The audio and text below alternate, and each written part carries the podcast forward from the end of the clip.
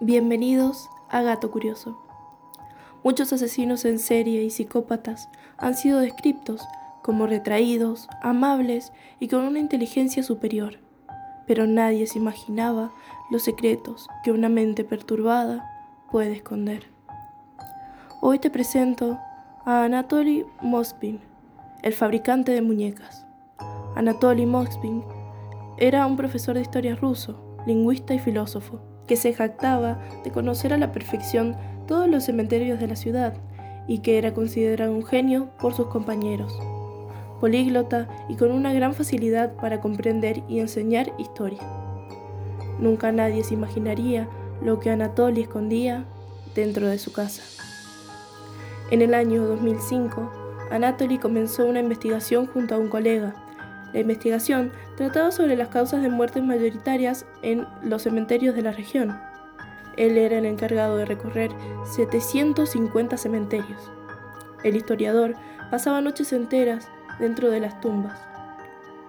En 2005 se abrió una investigación en contra de Anatoly debido a que la policía había recibido denuncias de tumbas profanadas, pero por la investigación que él llevaba a cabo, fue suficiente para que la policía confiara en él y cerrara el caso.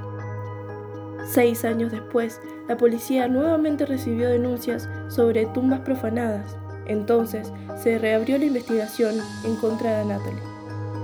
Las tumbas saqueadas tenían algo en común. Todas eran de niñas y sus edades variaban entre los 3 hasta los 15 años de edad. El 2 de noviembre del 2011 irrumpieron en la casa del sospechoso, cuando las autoridades ingresaron a la casa de Anatoly, nunca imaginaron encontrar tal escenario.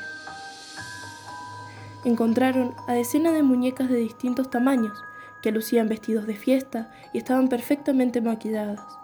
En otra parte de la casa, cuerpos desnudos preparados para ser momificados, vestidos y luego maquillados.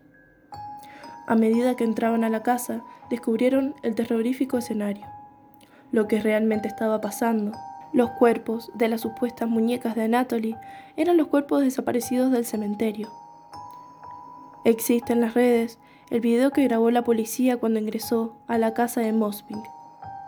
Pero es demasiado fuerte cuando recuerdas que esas muñecas eran niñas reales. Entre los cuerpos se encontró encaje, vestidos de novia y prendas de niñas. En su computador se encontró un manual de cómo embalsamar cuerpos humanos.